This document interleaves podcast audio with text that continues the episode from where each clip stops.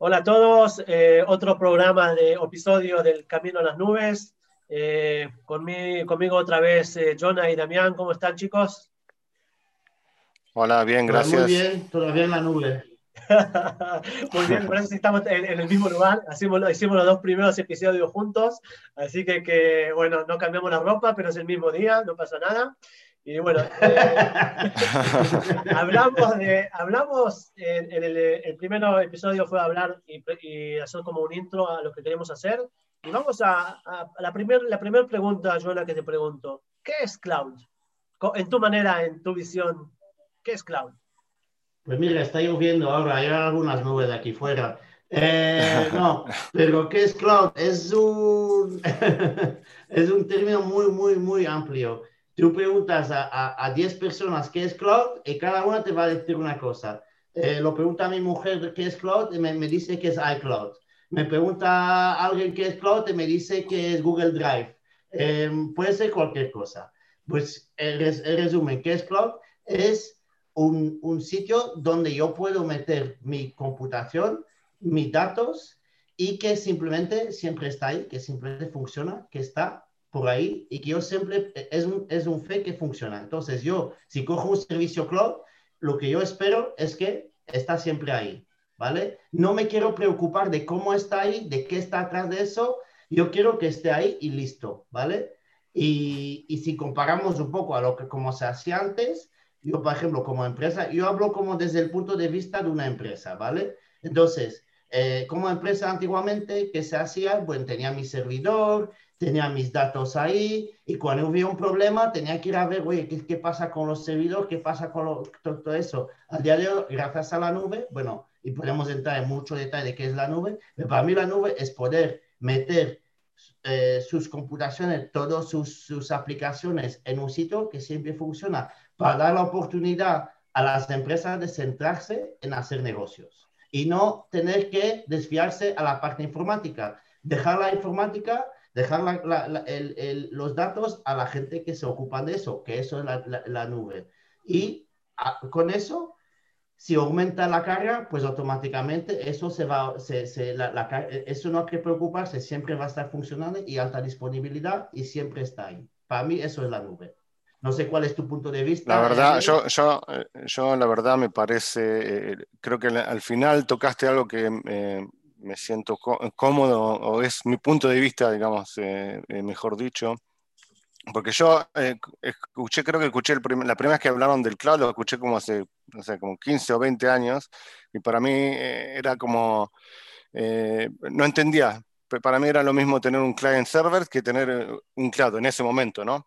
Y, ver el cambio de cómo, de lo que pasó en, ese tiempo y ver hoy que, este, que escuchas del cloud en todo lado y ver cómo creció, es, es, es, para mí es, eh, primero que todo es genial y, increíble cómo creció, pero también eh, creo que eh, si lo ves como punto de empresa, es algo que tocaste al final, es por ejemplo dejar que si por ejemplo sos abogado, te deja enfocarte en el punto de eso, de, lo que es tu eh, profesión, o sea, ser abogado y no meterte en manejar ahora eh, un equipo de eh, gente de computación que se tenga que, claro, ¿no? que tenga que mantener todo eso de lo que es la computación, sino es algo como, como hacer outsourcing, como tenés mucho el outsourcing en, como personas, ¿no? como em, employees, como se dice, eh, trabajadores, claro, es lo mismo haciendo con, las máquinas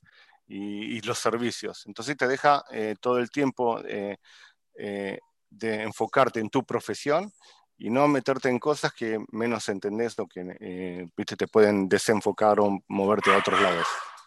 Bueno, entonces eso es algo que, como dijiste, Jonah, que hay muchas maneras de ver al, mundo de, cloud y, y, cada uno tiene su perspectiva y, lo ve de diferente manera. Y, también quiero tocar eh, los tres eh, modelos que hay, que el, el, IaaS, el PaaS y el SaaS, que es algo que también es diferente según eh, la punta de vista de, que cada compañía necesita. Ahora, ¿podés dar unas palabras sobre eso, sobre los modelos? Sí, yo lo resumo como XaaS. Todo es de service, ¿vale? Entonces, hay infrastructure platform as a service, software service, Kubernetes a service, lo que sea a service.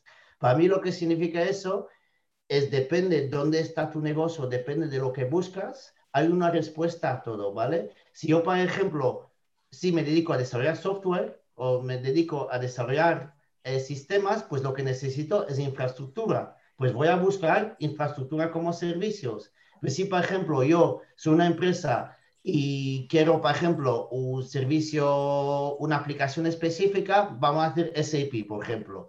Pues atrás de SAP no solo aplicación, hay base de datos, no sé qué.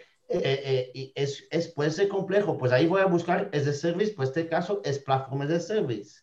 Eh, o, o, o, software, SAP como software, eso depende de cómo buscas. Entonces, para cada cosa que necesitamos o que necesita el cliente, hay, se puede buscar es de service. Y para mí es un poco un término muy, muy genérico, pero que explica muy bien lo que es. Yo busco un servicio eh, y ya está. Eh, sea, para, un equipo de desarrolladores, pues voy a buscar y quiero modernizar mis aplicaciones. No tengo el conocimiento de, de, de como, como he hablado en, la siguiente episodio, en el siguiente episodio, no, el antiguo episodio, pero ¿cómo se dice? El, el anterior episodio, joder, sí. ya ha salido. Eh, eh, hablando de cómo modernizar equipos de desarrollo, igual no tiene la experiencia en Kubernetes, igual no tiene la, la experiencia en contenedores. Ahí lo que van a buscar es Kubernetes como servicio. Hay una respuesta para mí para una, un, una mayoría de los casos. Ok, eh, nada más para decir la, las palabras eh, IaaS es Infrastructure as a Service, el, la P es PaaS, Platform as a Service, y el SaaS es, es eh, Software as a Service.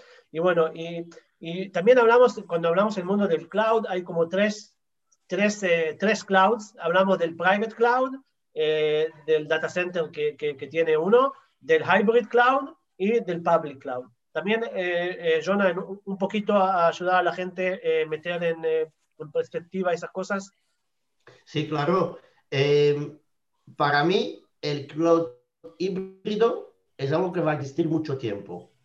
Eh, desde mi punto de vista, es, es mi, mi, experiencia, lo que veo.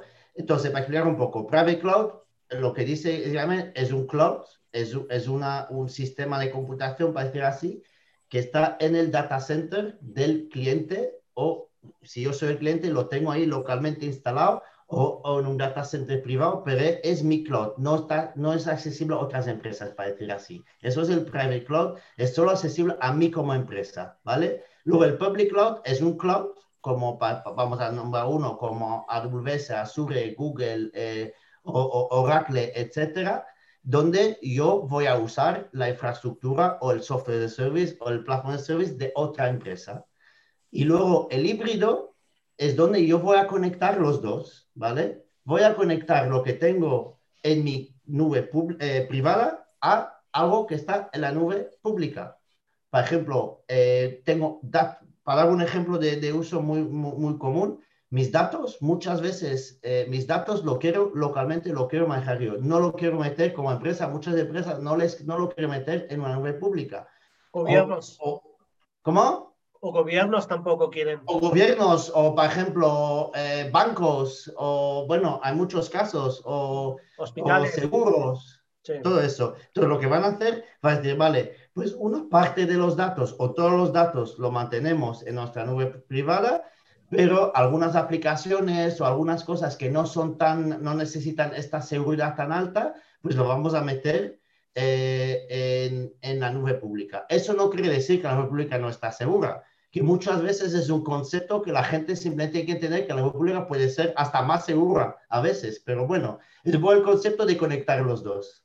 Sí, no, la, la verdad que eh, yo, yo, pienso que si miramos a la historia, habían como dos, dos temas que siempre suben, si, a, a, ver si la, la, las nubes son más seguras que los que nosotros tenemos, y a veces decían que las nubes eran más caras y, o, más baratas que, que, lo que hacemos nosotros, que lo que, que lo, hacemos en, en, nuestra private cloud o en nuestros eh, data centers. Esos son dos temas que, si queremos tocarlos nada más en este episodio, eh, para mí la, las nubes, la plata que, puede eh, que pueden poner Google, Microsoft, Oracle en la seguridad es algo que ninguna compañía sea más grande lo que sea, no va a tener el mismo budget que tiene una compañía grande, entonces, eh, como una compañía como Google o, Microsoft.